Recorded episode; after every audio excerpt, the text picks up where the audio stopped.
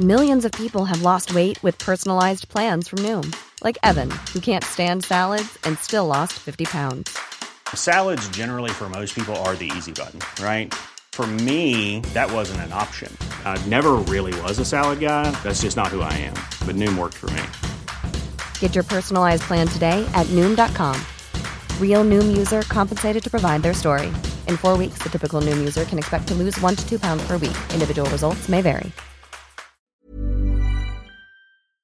Este podcast forma parte de una colaboración entre Gato Pardo y Arizona State University, la universidad reconocida desde hace muchos años como la más innovadora de Estados Unidos.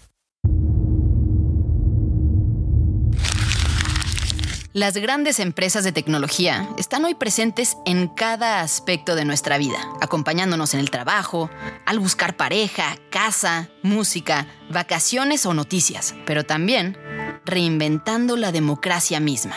Y algo que no tenemos tan presente como deberíamos es que han ido tomando el control de cómo pensamos como sociedad, de qué nos preocupa o molesta, de cómo elegimos nuestro futuro o a nuestros gobernantes. Yo soy Fernanda Caso. Y yo soy Saúl López Noriega. Y les damos la bienvenida a este primer episodio de Gigantes de la Tecnología, una serie especial de Semanario Gato Pardo. Como ya escucharon, en esta serie me acompaña un conocedor en el tema, Saúl López Noriega, quien es profesor de la Escuela de Gobierno y Transformación Pública del Tecnológico de Monterrey. Y está por publicar justamente un libro sobre el futuro de la libertad de expresión en el nuevo entorno tecnológico. Voceros de Facebook, Twitter y YouTube reconocen que hubo una importante influencia rusa a través de Internet en las elecciones presidenciales de 2016 en los Estados Unidos. Facebook has been a powerhouse and a corporate giant for years now. En la antesala de las elecciones, las autoridades ugandesas apagaron estas plataformas. El apagón llega después de que Facebook cerrara unas cuentas cercanas al gobierno el lunes. Que Facebook, Instagram, TikTok y Twitter se hayan convertido en plataformas fundamentales cada vez que hay procesos electorales no es novedad para nadie. Tal vez lo que más sorprende es pensar que hace no tanto tiempo la realidad era muy distinta.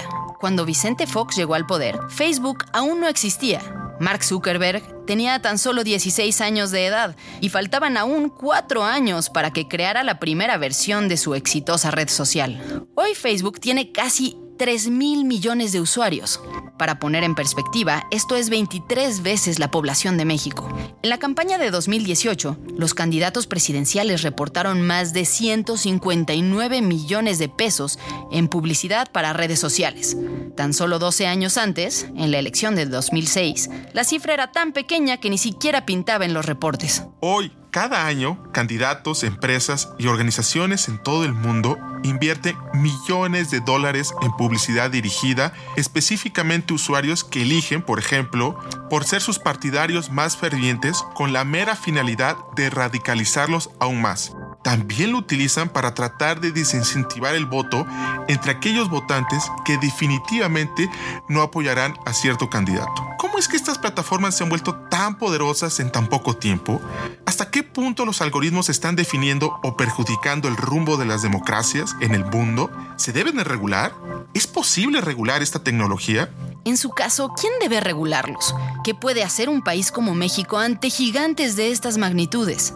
Pues con estas preguntas en mente, nos dimos a la tarea de buscar datos y entrevistas que nos permitieran entender los acelerados cambios que la tecnología ha traído a la vida pública. Pero antes de entrar de lleno al tema, es necesario dar un paso atrás, a la historia de la empresa que lo cambió todo, Facebook. Y para eso, es necesario remontarnos a inicios de los años 2000.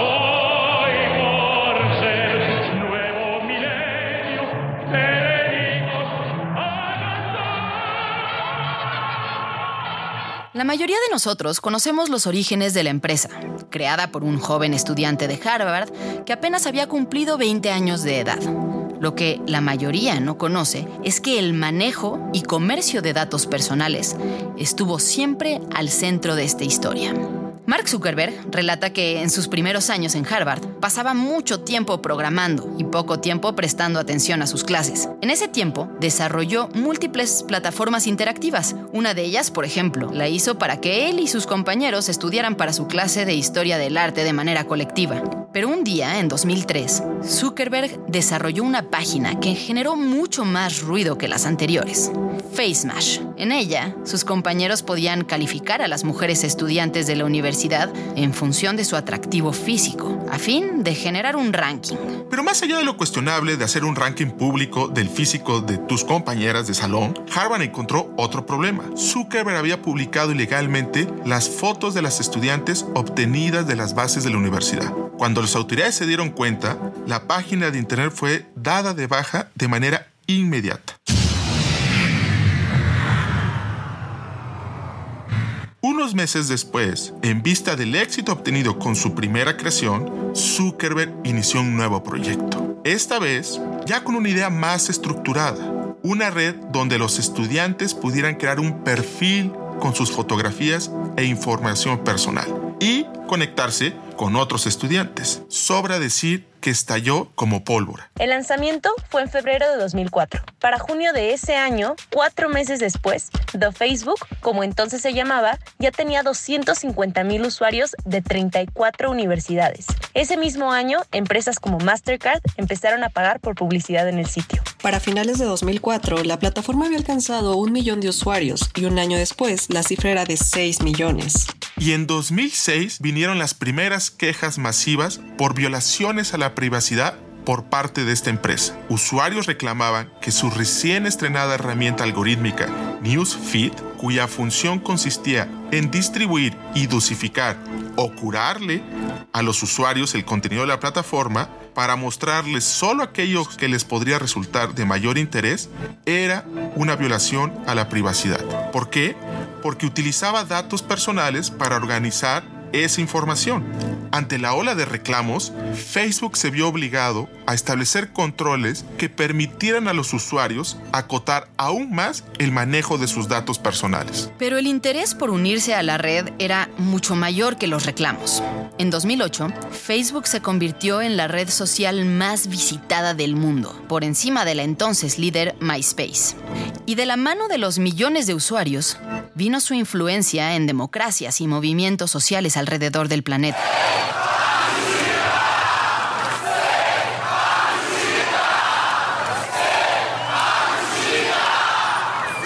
En 2008, se crearon más de mil grupos de Facebook para las elecciones primarias del Partido Demócrata, donde Barack Obama resultó electo como candidato presidencial.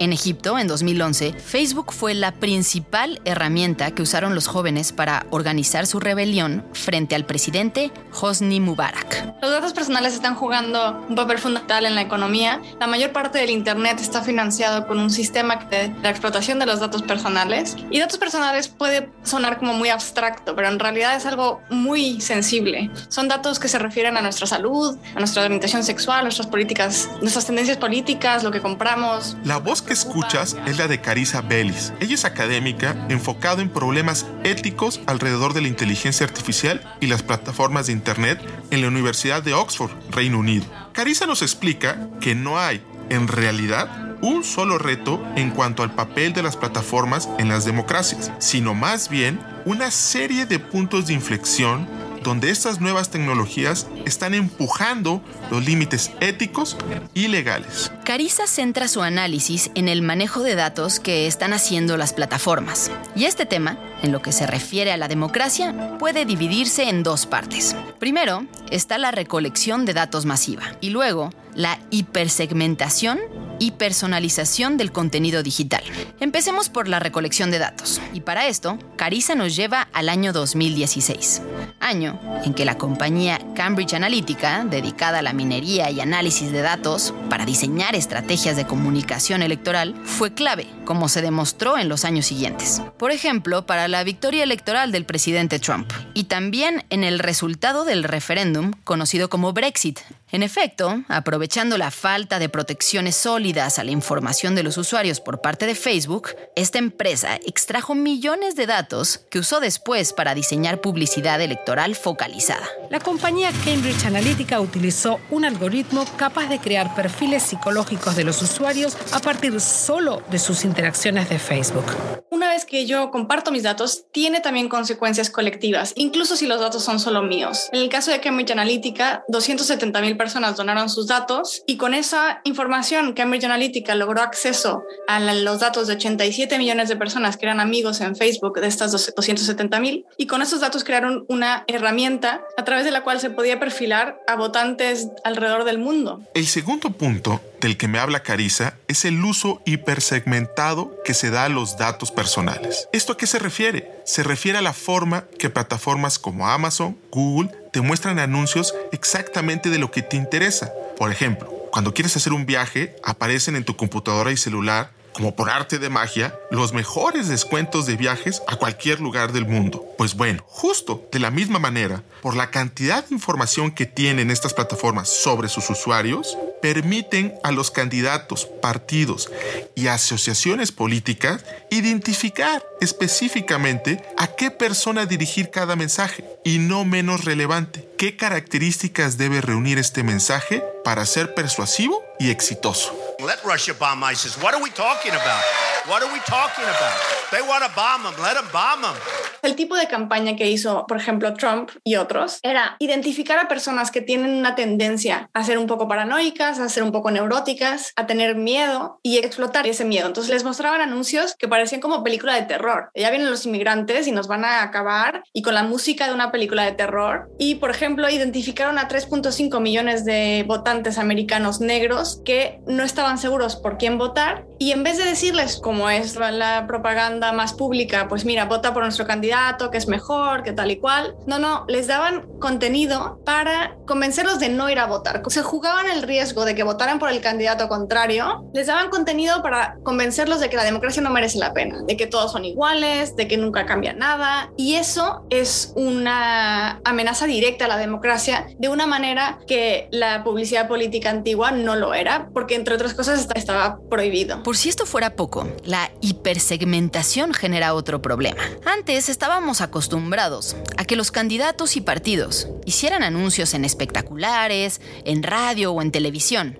Pero ahora, con estos mensajes hiperdirigidos y focalizados, cada persona puede estar viviendo una campaña electoral completamente distinta a la de su vecino, sin siquiera enterarse de esta diferencia entre los mensajes que recibe él y sus familiares. Este tipo de publicidad política tiene como principales características, en primer lugar, que no se presenta como publicidad electoral, sino como un contenido orgánico de Internet, es decir, un contenido creado por otro usuario sin ser parte de una estrategia de publicidad o mercadotecnia. Una segunda característica es que no se trata de una publicidad que pueda ser punto de referencia para el debate público al compartirse entre todos los usuarios de cierta red social, pues está diseñada para que sea muy difícil que más allá de ciertos nichos se conozca qué tipo de mensajes se están enviando. Y por último, se trata de un tipo de publicidad que se diseña aprovechando información sensible de los usuarios en aras de explotar su lado más irracional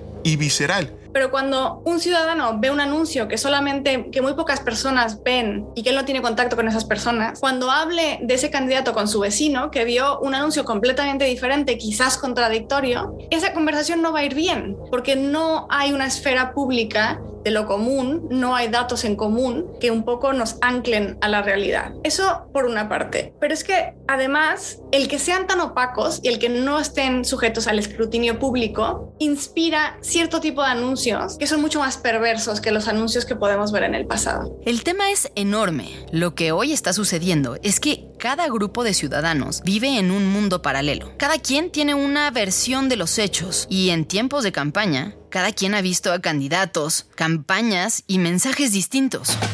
What does this mean for the future of the Iowa caucuses? Nothing good. Varios académicos han denominado como cajas de resonancia o como burbujas informativas, en donde desafortunadamente las personas tendemos a únicamente establecer vínculos con personas que piensan igual que nosotros, recibimos publicidad que solamente coincide con nuestros intereses y dejamos de escuchar otras voces. Entonces, en términos de los costos, yo creo que sí hay una consecuencia muy grave para la democracia. Luz Elena es candidata a doctora en la Universidad de Oxford, en Reino Unido, en regulación y gobernanza de nuevas tecnologías. Luz Elena nos explica que El sueño que alguna vez nos vendió el Internet de una libertad de expresión absoluta ha resultado inviable simplemente por la concentración de mercado que tienen ciertas empresas sobre Internet, lo que les da un poder inédito para controlar lo que se difunde y lo que se elimina. Sí, si pensamos en los discursos iniciales como ciberutópicos, de que efectivamente íbamos a tener un escenario en donde dejáramos de depender tanto de gobiernos como de medios masivos de comunicación para poder discutir entre nosotros, pues sí creo que ya estamos en otro momento. Y hoy por hoy hay plataformas de redes sociales y esta plataformización ha hecho que haya tres empresas dominantes que sí concentran el flujo informativo de una manera relevante. ¿Cómo llegamos a esto? Bueno, no son pocos los eventos que han influido en este proceso proceso de desarrollo de Internet a través de plataformas. Vale destacar uno en particular. Se trata de una breve disposición legislativa de los Estados Unidos, promulgada en 1996. Se trata del título 5 de la Telecommunications Act de 1996, conocida como la sección 230 y que textualmente dice lo siguiente. Ningún proveedor o usuario de un servicio informático interactivo será tratado como el editor o el publicista de la información proporcionada por otro proveedor de contenido de información. ¿Pero qué significa esto? Que a diferencia de los medios de comunicación tradicionales, el contenido que circula por las redes sociales no es creado por ellas. Más bien, como sabemos, son sus usuarios quienes suben fotos, lanzan comentarios y cargan videos. Y por ello, las plataformas no son responsables por el contenido que suben sus usuarios. Ok, pero uno pensaría que esta regla solo aplica en Estados Unidos. ¿En México no podrían las autoridades regular de manera distinta? Bueno, pues sí podría, pero en los hechos, estamos también limitados por la famosa sección 230. La relevancia de esta sección se debe, entre otras cosas, a que esta cláusula, que originalmente era nada más de Estados Unidos, se ha ido adoptando por otros países, vía legislaciones internas o tratados internacionales. Este es el caso del TEMEC, que en su artículo 19.17 sin que prácticamente nadie se diera cuenta de ello ni hubiese una discusión pública en el país al respecto, se incluyó casi de manera literal en el tratado comercial entre México y Estados Unidos. Algo que vale destacar es que este artículo para México todavía no entra en vigor. En el anexo 19A del TEMEC se establece que esta cláusula le aplicará a México tres años después de la entrada en vigor del acuerdo, es decir, hasta julio de 2023, además de establecer algunos criterios sustantivos en aras de proteger la libertad de expresión y el derecho a la información en México. Esto significa que sin duda sería posible que en México impulsara una reglamentación para aterrizar este artículo 19.17 al interior del país. Pero, ¿Qué regulación impulsar para proteger lo mejor del Internet y evitar sus riesgos? Para responder estas preguntas, buscamos a una organización que justamente se dedica a defender la libertad de expresión en el mundo. Artículo 19. Esta campaña fue realizada por Artículo 19, Oficina para México y Centroamérica. Nos atiende para la entrevista Vladimir Cortés. Él es oficial del programa de derechos digitales en Artículo 19. ¿Tú crees que este tipo de tecnología el Estado puede hacer algo? Mira, lo que te podría comentar desde artículo 19 es que uno, consideramos que el modelo de autorregulación no está, digamos, no está totalmente desgastado. Creemos que sí hay también un esfuerzo importante que, que se está haciendo, que se ha estado haciendo desde las mismas plataformas. Vladimir defiende que el primer enfoque que se debe tomar en cuenta es el de la autorregulación de estas empresas. Y sí, es importante reconocerlo. Hay decisiones internas que estas organizaciones están tomando todos los días para hacer de Internet un espacio más seguro y que se trata de medidas nada despreciables. Y las decisiones que se toman sobre los contenidos es un proceso complejo que tiene medidas ex ante, ¿no? medidas que se toman antes de que ciertos contenidos se publiquen, ¿no? ciertos filtros que por ejemplo vemos en plataformas como YouTube, mucho de las acciones que se toman también favorablemente para combatir la pornografía infantil, ¿no? De hashes son como huellas digitales que están identificables en las distintas imágenes que se comparten entre las diferentes plataformas para impedir que estos contenidos sean distribuidos. ¿no? Esa es una decisión que toman las plataformas de combatir las ilegalidades dentro de sus sitios. Esto de manera más amplia es lo que se conoce como la moderación de los contenidos. Es decir, existen algoritmos que están programados para detectar conductas ilegales y detenerlas desde antes de que sean distribuidas entre los usuarios de la red social en cuestión. La apuesta, entonces, está en hacer procesos automatizados para realizar este tipo de tareas. Por ejemplo, una empresa como Amazon desarrolla un algoritmo que detecta imágenes de armas en México. Desde que una persona quiere publicar un anuncio para vender de manera ilegal, el algoritmo lo detecta y lo bloquea. Lo mismo sucede con imágenes de pornografía infantil o incitaciones terroristas. For more details, refer to the help page on offensive and controversial materials in your Seller Central account. Por otro lado, están los contenidos que logran esquivar el algoritmo y se detectan una vez que ya fueron difundidos. En este caso, se utilizan mecanismos que permiten a los usuarios denunciar una publicación en aras de que eventualmente se elimine. Sin embargo, no todos los especialistas son tan entusiastas con la autorregulación. Luz Elena asegura que esto no es ni de cerca suficiente. Ya se ha probado que no basta la presión social, sino que sí se requiere regulación. Yo la verdad en ese sentido yo soy muy escéptica de que esto nada más se vaya a canalizar de manera adecuada con presión política y social. Yo sí creo que va a tener que entrar el derecho a poner en cintura. Y es cierto, la autorregulación no ha sido suficiente para evitar la polarización y el manejo político, tampoco ético, de los datos que almacenan estas empresas. Por si esto fuera poco, salvo ciertas excepciones muy puntuales como la pornografía infantil o el terrorismo, las plataformas gozan de la libertad para decidir qué contenido se viraliza, cuál se limita o cuál se bloquea. Por ejemplo, un estudio de la University of Southern California reveló que aunque los criterios que se usan para ofertas de empleo no incluyen ningún rasgo de género, sino únicamente experiencia y capacidades, el algoritmo de Facebook distingue qué empleos mostrar a los hombres y cuáles mostrar a las mujeres. ¿Esto significa que la política de Facebook tiene sesgos de género? No necesariamente, pero su algoritmo está diseñado para replicar conductas de usuarios que en ocasiones sí pueden ser sumamente discriminatorias. Por otro lado, activistas y especialistas llevan años reclamando los sesgos en las publicaciones que se eliminan automáticamente antes de llegar a difundirse. En 2019, la compañía aseguró que su software había sido capaz de atrapar proactivamente el 80% de los comentarios con discursos de odio, pero los números muestran un grave sesgo de fondo. Según datos del Washington Post, 80% de las publicaciones que habían sido bloqueadas para ese momento eran mensajes dirigidos contra hombres blancos. ¿Cuál es el problema de esto? Pues bueno, que la mayoría de los mensajes de odio no son contra estos grupos y ni de cerca son los mensajes más violentos y agresivos. Por el contrario, el 55% de los discursos de odio en Facebook, según reportes de esta misma empresa, son mensajes dirigidos contra cuatro minorías, negros, musulmanes, judíos y personas LGBT. ¿No debería entonces haber mayor regulación también por parte del Estado mexicano?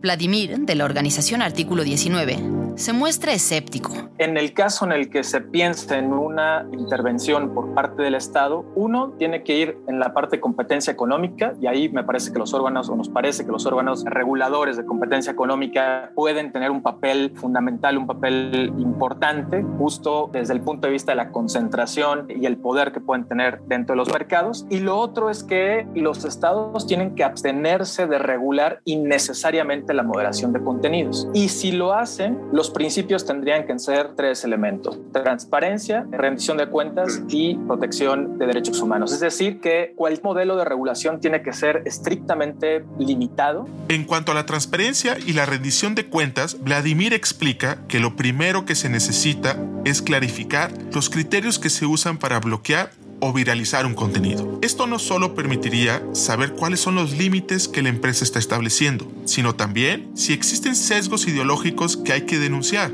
Lucelena Orozco de la Universidad de Oxford coincide con esta exigencia. O sea, por supuesto que obligaciones de transparencia, ¿no? Reportes de qué suben, de, cómo están moderando contenidos, ¿no? Necesitamos saber qué es, qué es lo que están haciendo y yo creo que es válido exigirlo. A ver, hay obviamente iniciativas, Global Network Initiative, ¿no? Donde ya algunas plataformas lo hacen voluntariamente, pero me parece que tendríamos que ser mucho más estrictos sobre qué es lo que les estamos pidiendo, no nada más en términos cualitativos, sino también cuantitativos. Entonces, requisitos de transparencia todos. Por otro lado, las empresas tendrían que ser capaces de explicar con claridad las decisiones que tomen cuando eliminan o promueven un contenido. Y finalmente, cuidar ante todo la protección de derechos humanos. Como podemos ver, la discusión en torno a la regulación de Internet es sumamente compleja y por lo mismo simplemente no se puede reducir a planteamientos binarios, regular o no regular, estado o no estado. Por ello, la discusión provechosa y valiosa está en los matices del debate y en consecuencia en las eventuales piezas regulatorias encaminadas a arreglar problemas muy puntuales, cuidando ante todo cualquier eventual daño democrático y por supuesto preservando todo lo provechoso, que es mucho, que ofrece Internet. Ok, hasta ahora hemos tocado tres problemas fundamentales de las plataformas en la democracia. El uso de datos personales, la hipersegmentación de los contenidos y los sesgos discriminatorios de los algoritmos. Sin embargo, falta el gran protagonista de las crisis electorales modernas, el elefante blanco. Fake news. Fake news. You are fake news. We are not going to let the fake news tell us what to do. Very fake news. yeah. Las llamadas fake news no solo han impactado en procesos electorales como la elección presidencial de Estados Unidos en 2016 y el referéndum conocido como Brexit en el Reino Unido el mismo año. También han generado daños sociales al impulsar campañas en contra de las vacunas del COVID, por ejemplo, y en general narrativas que se construyen a partir de la negación de las bases científicas, a partir de las cuales trabaja el conocimiento en el mundo. Claudio Lomnitz, escritor, antropólogo social y profesor chileno-mexicano, tiene mucho que decir al respecto. ¿Es positivo eliminar las fake news? ¿Se tendría que complementar con otra información?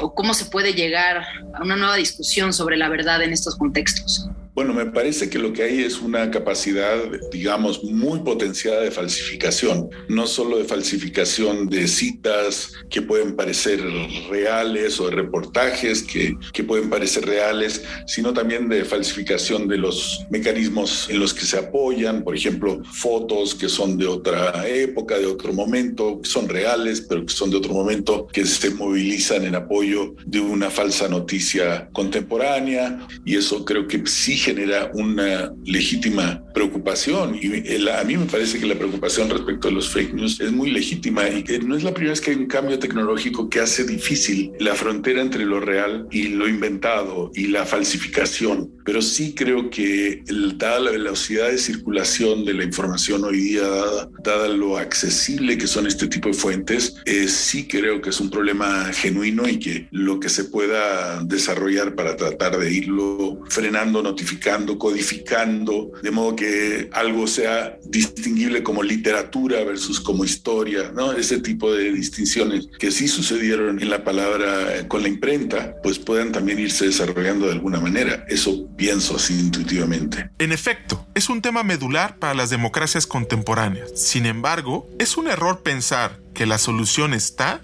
en limitar la libertad de expresión de los usuarios que lanzan este tipo de contenidos o, en su caso, responsabilizar a las plataformas por cualquier expresión de sus usuarios. No, el problema no son las fake news, sino la potencia con la que hoy en día se pueden esparcir alrededor del mundo a través de los algoritmos y sistemas inteligentes que redes sociales como Instagram, TikTok y Facebook utilizan. Vladimir Cortés, de Artículo 19, hace énfasis precisamente en este punto. Algo que también ha, estado mucho sobre la mesa es el tema de la amplificación algorítmica, ¿no? Cómo los efectos que están teniendo sobre moldear el espacio cívico, moldear el espacio democrático, tiene que ver mucho con pues lo que buscan algunas de estas plataformas para visibilizar ciertos contenidos frente a otros y para generar pues mayor atención por parte de las personas usuarias, lo que ha derivado en muchas de las críticas que se han dado en el Congreso de Estados Unidos, porque por un lado lo que se busca, pues sí, es mayor acercamiento entre las personas, pero al mismo tiempo también lo que se está potencializando, pues son mensajes que pueden contener desinformación o que pueden contener en ocasiones discursos que pueden incitar a la violencia. Lo que está en juego aquí, según explica Claudio Lomnitz, es cómo cuidar las condiciones de la conversación pública democrática en el mundo del Internet. Entonces el caso me parece que demuestra, primero que nada, el la gran influencia que tienen estas plataformas en solo el contenido, sino en la calidad misma, la naturaleza misma del debate público queda afectado. Esa es la primera conclusión. Y la segunda conclusión es que hasta ahora, por lo menos, eh, en lugar de que todo eso pase por un sistema de regulación público, está pasando por un, un proceso de discusión interno a las corporaciones que toman las decisiones que se les pegue la gana. Sin exagerar, la democracia y no pocos de sus pilares, como la libertad de expresión, tienen que reinventarse frente a estas nuevas tecnologías. Los fundamentos de la sociedad en general están cambiando a enorme velocidad debido a este mundo digital de datos personales, algoritmos, inteligencia artificial y plataformas de Internet. En general, se puede decir que lo que llamamos tecnología se convierte en una extensión de lo humano, es decir, me parece que potencia lo humano y lo lleva a espacios, actos, este, lugares, etcétera, posibilidades que no tendría sin esa tecnología específica. No puede haber un desarrollo tecnológico importante que no afecte hondamente el tipo de sociedad y no solo de sociedad, sino el tipo de persona que somos, ¿no? Entonces, me parece claro que estamos todavía dentro de un periodo de, un, de, una revolución tecnológica de grandes proporciones. Entonces realmente es un cambio drástico que significa muchas cosas y esas muchas cosas pues en primer lugar no las entendemos muy bien porque están todavía sucediendo. En segunda no las entendemos muy bien creo también porque muchas veces atentan contra algunas de las ideas más arraigadas respecto de quiénes somos. Entonces eso me parece clarísimo. ¿no? La angustia, por ejemplo, respecto de la relación entre la inteligencia artificial y la inteligencia individual, que fue una angustia muy característica del, incluso de los años 60, 70, toda la, la angustia de que había, de que si el mejor maestro de ajedrez podía o no ganarle a la máquina.